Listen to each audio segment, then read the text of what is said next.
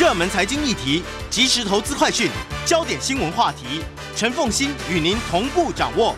欢迎收听《财经起床号》。Hello，各位听众，大家早！欢迎大家来到九八新闻台《财经起床号》节目现场，我是陈凤欣。今天的一周国际经济趋势，在我们线上的是我们的老朋友丁学文。好，来，我们来看一下这个《经济学人》这一期的 Cover Story，要来谈的是弗洛伊德死亡一周年这件事情。对，时间很快啊，没想到一眨眼已经一年了。嗯，不过不过，COVID-19 超过一年了，所以真的很辛苦。不过，你从这个《经济学人》的 Cover Story 可以看得出来，他们其实已经慢慢脱离疫情关心，嗯，而台湾正在进入最严厉的疫情考验。对啊，所以我最近听到我一些朋友讲的，也不是笑话，就是一个情况哦。凤馨，你还记得去年其实很多留在美国的台湾华侨都回台湾？嗯。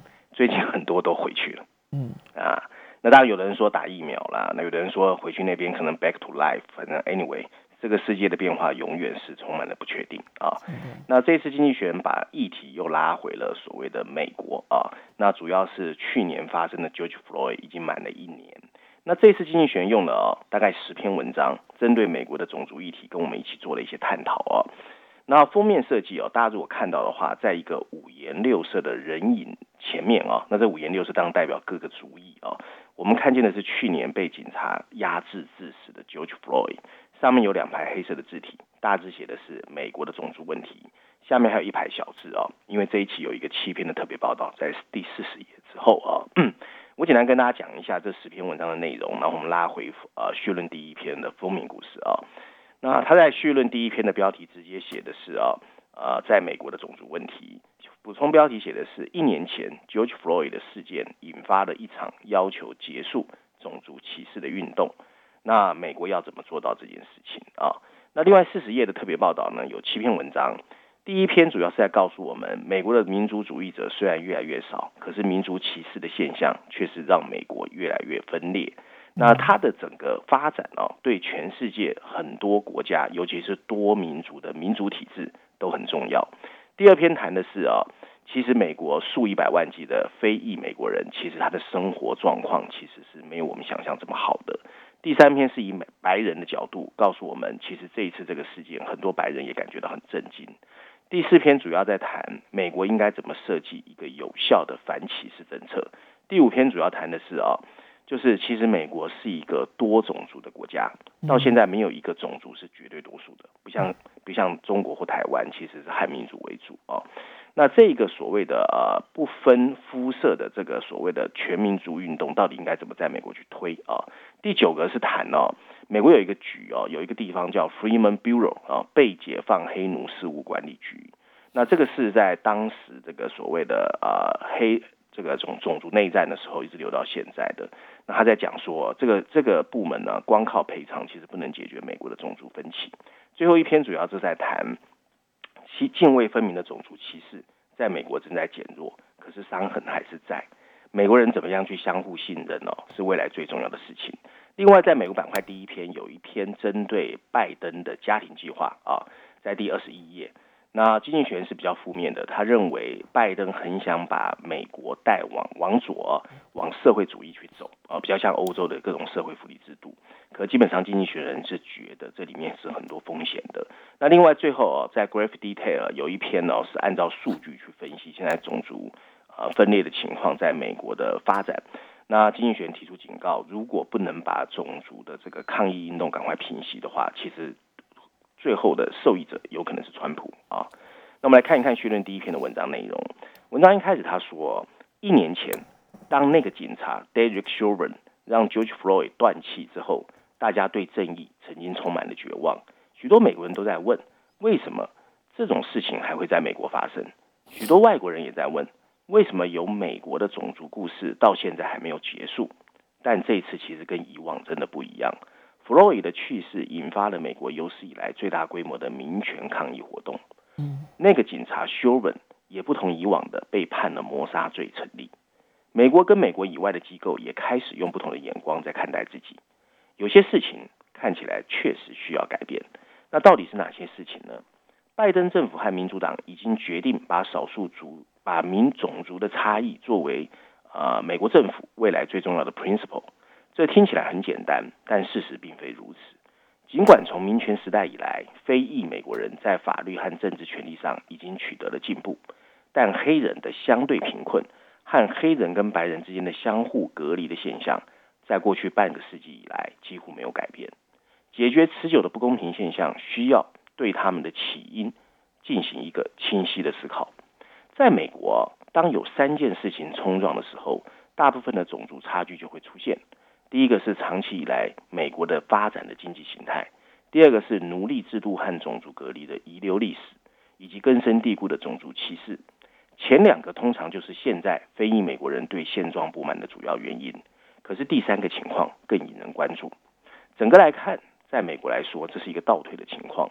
COVID-19 杀死非裔美国人的比率高于白人甚至亚裔的美国人，真实原因还不知道。但抱持种族主义想法的医生、护士和保险公司不应该被归罪。相反的，由于遗留下来的种族歧视和他们生活状态的相对贫困，非裔美国人确实更容易受到各种疾病的伤害。他们不得不在有风险的地方继续工作，甚至连健康保险都买不起。种族歧视在美国是一个诅咒，尽管它不像民权运动时期那么离谱，也没有三十年前那么普遍，但由于它的根深蒂固。因此，想要根除它，不是任何一个政府能够轻易做到的。贫穷跟种族歧视在机构中的结构性遗留问题也不一样。以拜登政府所推出来的儿童税收减免政策为例，这个税收减免政策似乎可以把整个美国的儿童贫困率降低四成。可是，由于非裔美国人的贫困人口比例不成比例的高，因此这个种族中立政策最后可以让贫穷的黑人儿童数量减少五成以上。如果我们考虑到要解决的问题是种族差异，那为什么不直接帮助非裔美国人呢？其实原因也非常现实，人们通常比较支持跟他们自己有关的政策。儿童税收抵免享有广泛的支持，如果它被设计成为此部分人收益，则对他的支持就会直线下降。而任何仅针对非裔美国人采取，例如直接赔偿或者追求平权运动的美国政府，在过去。常常很容易就会失去他们的 power 权力啊，被被逼下台。相比之下，帮助所有贫困美国人的政策比较受欢迎，也比较有效。从二零一零年颁布的平价医疗法案以来，美国有三十九个州扩大了医疗补助的适用范围。它的结果是十年来没有保险的非裔美国人比例下降了四成。一个想花更多钱的政府，可以为贫困的美国人提供新生儿债券，还有代金券。以帮助他们摆脱贫困，不大愿意花钱的政府，则可以放宽分隔的这个规则，使得好学区附近能够建造公寓变得更容易。这些政策都不是基于种族的，但是所有这些作为都可以大大减少原本结果的差异。这些基础而广泛的政策不仅实用，在道德上也站得住脚。由于对奴隶制的遗留恐惧、重建时代的暴力印象和对黑人的歧视是根深蒂固的。种族歧视现象在美国很严重。事实上，非裔美国人确实已经可以拥有合法的投票权，可以和他们想结婚的人结婚，并可以在自己选择的地方生活。认真来看，并非所有的非裔美国人都需要帮助。尽管有时面临不利的条件，但在谈论美国的种族问题时，我们常常忽略美国也有一批正在蓬勃发展的中产阶级黑人。此外，非黑人的种族也面临着歧视和遗留下来的各种不利条件。如果政府的政策能够同时减轻拉丁裔、美洲原住民、亚裔甚至白人的所有贫困，情况当然更好。以种族正义名义拒绝向人们提供援助是一个不合理的行为。这对贫穷而言也是如此。对警察改革一样，在过去一年，随着各个城市还有州政府的削减警察的合法豁免权。这已经说取得了很大的 progress 进步啊，因为这是警察无故伤害平民最常被滥用的托词。警察杀害手无寸铁的年轻男性，通常被认为是一个种族问题，因为警察杀死的非裔美国人的比例太高了。甚至在弗洛伊被杀之前，在 Ferguson 被杀害的 Michael Brown，在巴尔的摩被杀害的 Freddie Gray，还有在纽约被弄死的 Eric Garner，还有种种啊。这个因为意外而被警察弄死的黑人都引起了大家的注意。然而，警察还是杀死了过多各种族裔美国人的人数。将许多合理的警察枪击事件跟本来不应该发生的枪击事件区隔开来，应该是国家最优先的事项。如果能够将警务工作理解为会影响所有美国人的民权问题，这个事情会比较容易处理。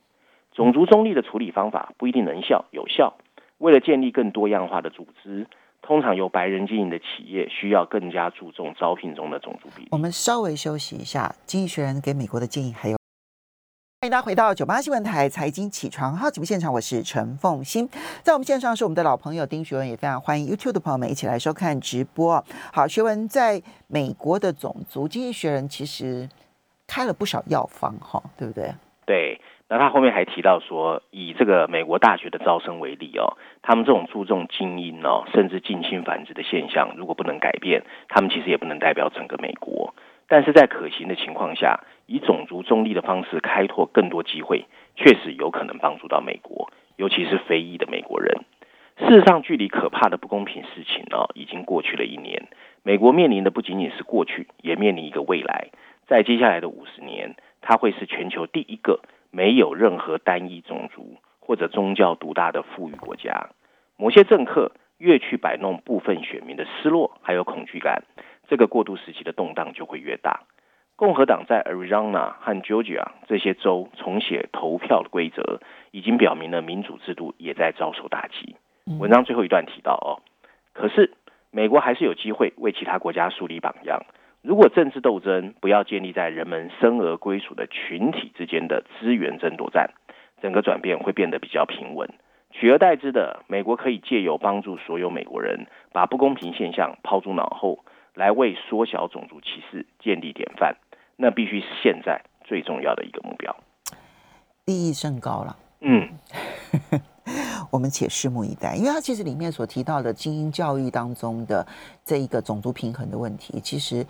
其实现在美国正在做，而且做得如火如荼，但是其实产生的后遗症是非常大的，因为它就变成变相的去排斥亚裔的学生了。因为亚裔学生很会考试，但是呢，他们后来就要用种族平衡的理由，让就是就成绩来讲，合格的亚裔生不能够入学，但是呢，成绩不合格的，可能非裔或拉丁裔的，他反而能够入学。他他形成了另外一种。另外一种问题，其实现在在华人世界里头或者亚裔世界里头，其实讨论的也非常的多。我我想，我只想提醒大家一件事，就是我在节目中也谈过很多次哦。虽然现在疫情还没有完全过去哦，可是大家对疫情过后，除了经济 recovery 哦，譬如我们看到金融市场非常好，看起来啊，报复性的经济消费会起来，可是很多事情都会跟以前完全不一样了。那其中包括凤琴刚才提到的全球化，还有资本主义。其实肯定注定要退位，所以我们面临的会是一个前所未有、截然不同的世界。嗯，没错，而且这个是在疫情之前就已经正在发生，但是疫情会让它变得更严重。是的，接下来你特别要挑《伦敦金融时报》的这篇社论说，不要让任何人告诉你不道德，没关系。对，我。这篇文章啊，英国人很喜欢这样子翻来覆去的，然后倒装句再倒装句再倒装句这样子。没有这篇文章，我为什么挑啊？其实刚开始我是看到他的标题，我觉得这篇文章蛮有意思的啊。那知道《伦敦金融时报》是英国的这个呃报道嘛啊？那他这次针对的其实是英国首相 Boris Johnson。可是为什么我觉得我要挑出来呢？风信，你待会听完之后，你会觉得，哎呀，在台湾更有感。好.他主要在说，你政治人物不要只会用你的嘴巴巧言令色，你做的很多不道德的事情或者卑鄙的行为，其实选民越来越不能忍受。他在他在痛斥 Boris Johnson。对，但是你看里面跟台湾很多的政客真的很像。好，我们来听看看。他的大标题直接写的是啊，他是针针对政治人物和 Boris Johnson 在喊话，说不要让任何人告诉你，你做的不道德行为是没有关系的。那补充标题写的是，这个 COVID-19 也许掩盖了很多东西，但不道德对整个国家绝对有腐蚀性。啊，那文章一开始他就开宗明义说，政治上的不道德对选民到底有没有影响？问号啊！他说，现在正在执政的英国保守党越来越相信一个论点，他们心里面认为，人们对反对党对执政党的攻击根本就不感兴趣，可是反对党如果继续攻击执政党，反而会让自己做出重大的错误判断，这是英国的保守党深根深蒂固相信的一个论点。嗯，最近的选举结果使他们更加相信自己的论点，几乎没有迹象表明选民对指向 Boris Johnson 还有他的政府一些阁员的一系列不当行为的指控感到困扰。嗯，取而代之的是，执政的保守党因为成功推动疫苗的接种，所以民调很好，尤其在英格兰。对选民而言，现在最重要的问题在是在于一个看似空泛的名词，就是凤馨你刚才说的 sleaze，s l e a z e，可以翻译成不道德行为或者卑鄙的个人行为。这是一个包罗万象的字眼，从个人的不当行为，到对世俗道德法规的漠不关心，到对于英国保守党的捐助者和支持者在政治行为上的各种任人唯亲。显而易见，每个政府都希望说服反对党，把审查集中在政府的不当行为是一个政治上的死胡同，就你们要来查我，我已经执政了。但反无论是对表现很好的政府，或是对各个反对党而言，甚至都认为这个观点是错误的。现在对选民不重要，并并不意味着它永远不重要。事实上，这对他们来说变得越来越重要。只是目前为止，还比其他的担忧受到的关注要少，或者目前为止。具体的指控还没有达到比疫情和它的后果更困扰选民的程度。对二零零九年的国会议员开支的丑闻的愤怒，表明了选民对执政者的不良行为其实还是会容易生气的。但是部分问题在于来自党派斗争的不当行为的评级，选民往往会对政治人物给予比较低的道德行为的要求。当前的批评之声越来越多。有些人担忧疫情期间，因为赋予了政府一个太过宽容的空间，选民现在似乎对有一个论点深信不疑，那就是在疫情危机中有偷工减料变得师出有名。而一个更有用的问题可能在于，为什么这么多政府的承诺都可以说了做不到？有些抨击在于总理 Boris Johnson 的个人行为，最近一个就是有关他唐宁街公寓翻新的装潢资金的来源。在英国，选民似乎已对 Johnson 的个人行为不当付出了够多的代价，以至于对他的一些指控毫不在乎。但还是有一些其他事情正在引起大家关注，其中任人唯亲（英文叫 Schumocracy） 这个词最引起引人注意。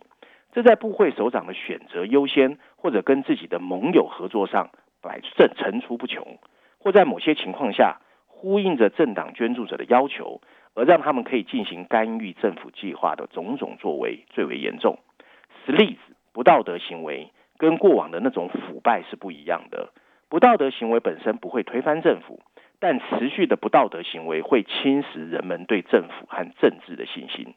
就像一九九零年代啊梅梅尔政政权一样，它是一个少数让人们感到不舒服，并相信政府下台时机已经到的一个 point。对于现在的 Johnson。拥有了这个具备实质掌控权，而且没有明确反对党的政府而言，这些恐惧还是遥不可及。但即使真实的腐蚀作用缓慢，我们也不应该低估这个腐蚀的作用。这就是为什么部长们不应该太相信自己口才太好、巧言令色。不道德行为、不当的行为，还有任人唯亲的政治行为，早晚会对自己的政治生涯产生反扑。它不一定会变成一个政治的攻击行为。但对于所有希望政治干净的人来说，这种检视自律还是很重要。文章最后一段提到，反对党，你的责任就是追究政府没有做到的责任，不应该因为需要履行职责感到不安。政府越是相信他的行为受到监督的情况越少，他就越不可能会谨慎行事。在一个已经行事草率的政府中，全国没有人的长远利益不会受到影响。这句话说的蛮好的。嗯，任何一个政府，如果他认为他受到的监督很小的时候，他永远都会做出不道德行为。而这些不道德行为，长远来看，对每一个人都是会伤害的。所以，凤欣，你有感吗？有有。伦敦金融时报受不了 Boris Johnson 了。对啊，他们的立场。哦，好，OK，这蛮有意思的。好，这个因为他的。他的社论写的很重，这样子有点让我意外，这样子。对啊，我们学一个英文单字啊，当做学一个英文单字。sleaze 那个 I 要拉长。sleaze 好，please，please 不要再这样了。好，OK。接着我们再来看到的是你要挑选的是谈全球的漂绿现象，热空气。其实“漂绿”这个字哦，是来自漂白跟绿色。嗯，因为呃，COVID-19 发生以来，凤馨你知道，跟绿色有关的股票涨得特别凶。对，所以经济学人对这个现象特别提出一些警告。而且这是经济学人用了两篇文章来说漂绿的现象，分别在序论第四篇和财经板块第一篇。那在序论第四篇，它的标题写的是 “hot air” 热空气，补充标题写的是“可持续绿色金融泛滥成灾”，是时候进行更多披露了。据说绿色和看似诱人的基金充满了污染源，还有违规的股票。哈哦，那财经板块写的是哦，一个绿色的泡沫。我们想剖析这个投资热潮，越来越多的网络跟年轻人正在参与其中。好，我们来看看这个现象。文章一开始啊，我们都耳熟能详，投资者都很熟悉二零二零年的特斯拉惊奇，这家电动车的股票市值已经是二零一九年初的九倍之高。但它不是唯一的 exception 例外。随着全球各地政治人物发出越来越清晰的信号，并表达出他们想解决气候变化的意愿，民营企业也开始热情拥抱绿色投资。一个有关绿色能源的繁荣正在进行之中。从二零一九年初以来，已经有高达四十家的绿色能源企业股票涨了三倍以上，其中有六家的表现比特斯拉还好。这其中包括了各式各样的减碳排放的公司。还有太阳能电池板，甚至氢燃料电池制造商，股价都涨很凶。同时间，其他产业的大企业也开始吹嘘自己要往绿色产业发展。那这个我在节目中谈过，凤行你记不记得？我说世纪报有一半以上台湾科技业都说要往绿色发展。没错。啊，最近几周，再生能源的股票被停止交易，部分原因就是投资者开始担心升息的前景，但其他资产价格却开始腾飞。在欧洲。碳价格已经飙升到历史新高，嗯，用于电动车的铜和锂这些金属价格也在飙升。这个繁荣反映的是投资者高涨的需求。无论是石油专业人士，还是华尔街的赌徒，甚至是当冲交易者，每个人都对气候友善型的投资项目，或者是有价证券的股票产生了极大的兴趣。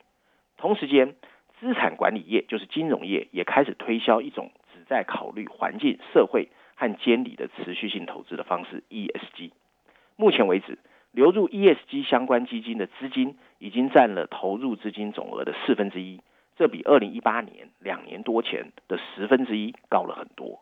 每天甚至有平均两个 ESG 的投资基金被推出来。不幸的是，繁荣时期总是伴随着狂热的漂绿啊，漂绿就是我们刚才跟各位解释的啊，就是挂羊头卖狗肉。嗯，本周经济学人对全球二十家。最大的 ESG 投资基金进行了研究，我们要稍微休息一下，因为现在 ESG 的这个投资呢是非常非常夯的一个题材，但是这里面呢挂羊头卖狗肉的这个状况其实也非常的严重。漂绿在哪边？我们其实把它等一下听经济学人。欢迎大家回到九八新闻台财经起床号节目现场，我是陈凤欣，在我们线上是我们的老朋友丁学文，也非常欢迎 YouTube 的朋友们一起来收看直播。好，经济学人的这一篇文章，我认为非常重要，因为现在 ESG 这个投资太夯了哈。那很多人其实呢，就用 ESG 作为他投资的一个唯一的标准，但问题是这里面的标准其实是有它呃没有一个国际标准可言嘛。哈，那大家就各各行其事的一些标准。所以经济学人要特别把这里面的挂头挂羊头买狗卖狗肉给揪出来。对，那经济学人对全世界哦最大的二十家 ESG 基金进行了分析哦，他们发现哦，这二十家竟然平均每一家都对十七个跟化石燃料有关的企业进行了投资，其中有六家基金已经投资了美国最大的石油公司 ExxonMobil，还有两家投资了全球最大的石油生产企业 Aramco 哦阿拉伯的。还有一个基金甚至投了中国的煤矿公司。ESG 投资到目前为止还是一个美很难让有道德的拥护者能够关注的投资，因为他们觉得里面有太多的残缺。经济学人关注的基金还投资了有关甚至赌赌博啦、酒啊，还有烟草的企业。这就是为什么他觉得挂羊头卖狗肉。政府也开始关注这个情况啊。在川普啊还执政的时候，美国监管机构曾经试图阻碍 ESG 的投资。白宫认为它是左翼的阴谋。相比之下，拜登把它看作是对抗气候变化的有用工具。华尔街的监管机构啊，SEC 则担心 ESG 的投资会误导投资者。政府到底应该怎么做？其中一种可能是参照欧盟的做法。欧盟最新公布的绿色协议，包括了许多可持续金融的新规定。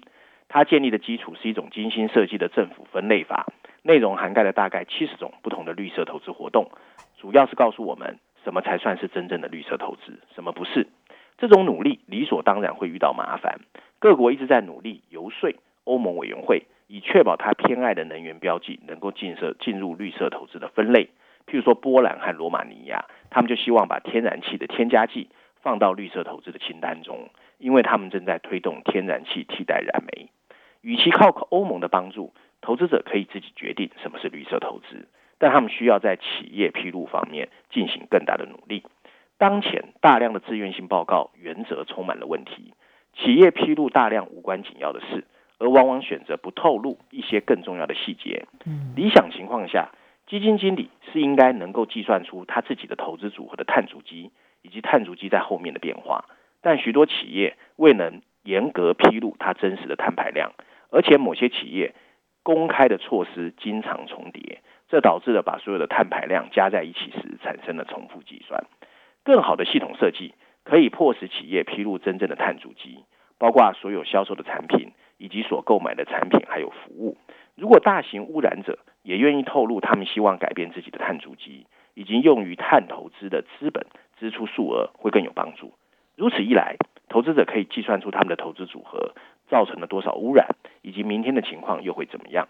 经济学人公开的结果或许令人惊讶，因为经济学人估计不属于政府控制的上市企业只占全球碳排量的百分之十四到百分之三十二，因此。绿色投资只是答案的一部分，这些企业中有百分之五占据了全球碳排量的百分之八十，而可怕的是，他们都是属于国营企业的石油生产商、公用事业、水泥企业，还有采矿公司。进一步的信息披露，还可以让我们发现，只有很少数、很少数的企业在再生能源或者相关科技上进行大量投资。嗯，所有并行推进的综合效果。将使企业界和资产管理、金融界的无数人们成为拯救地球的英雄之一。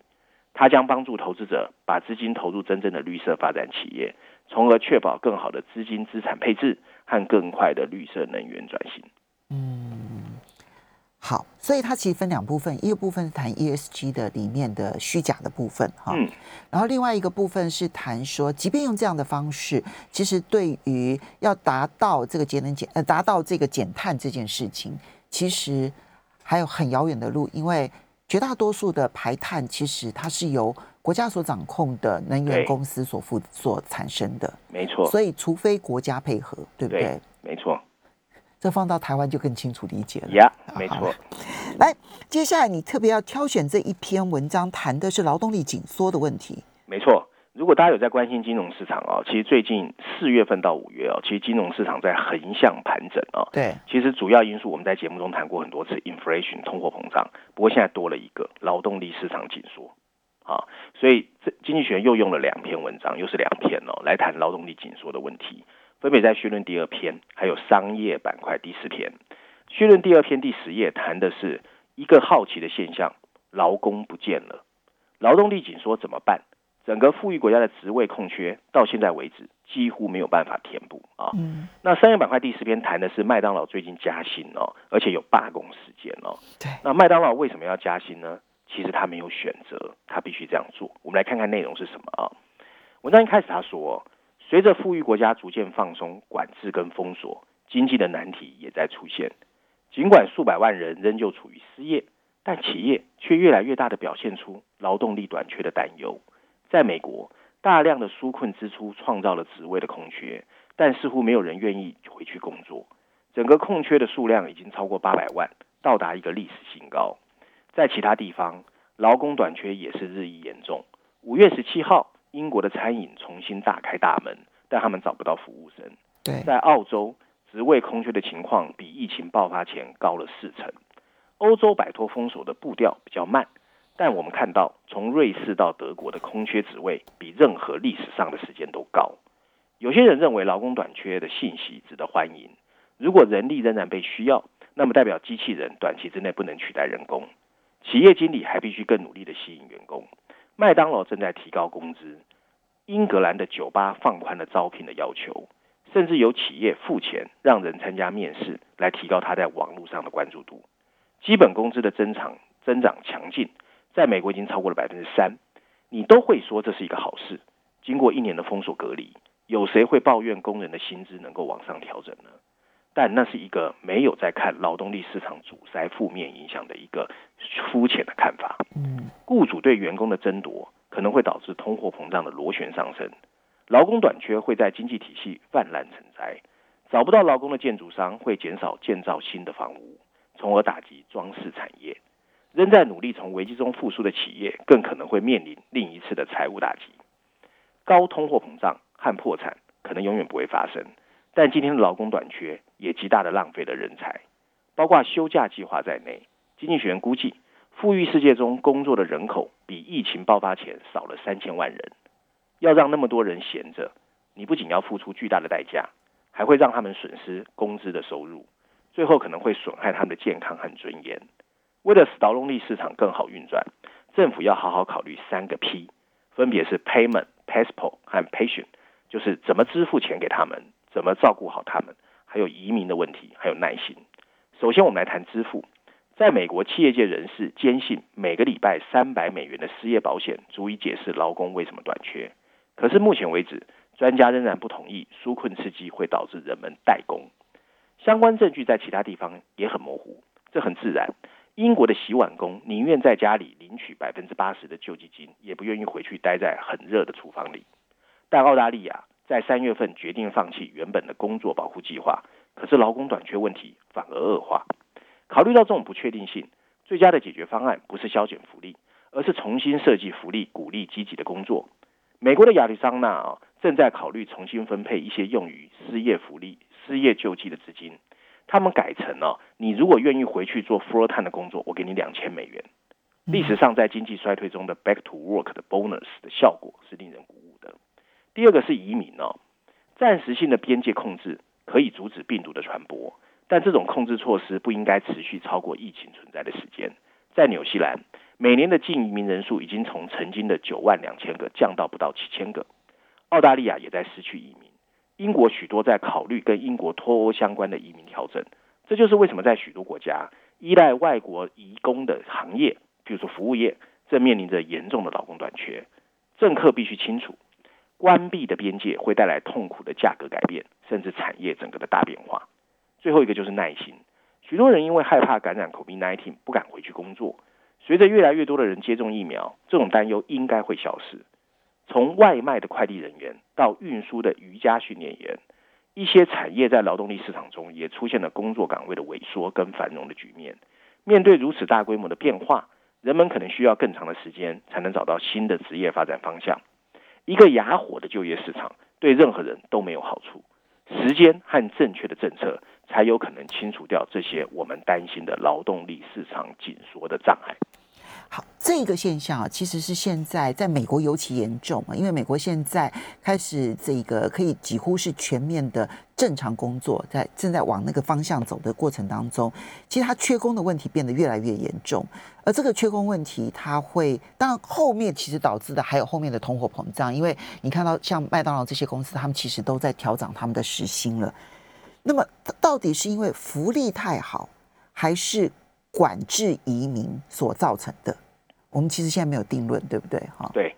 可是这个在富裕国家，包括了美国、英国，然后澳洲，还有一些这个可能未来的欧洲，可能都会发生类似的现象。到底工作工作机会如果出现了，那工作者不见了，可是失业率还是居高不下，这背后的因素到底是什么？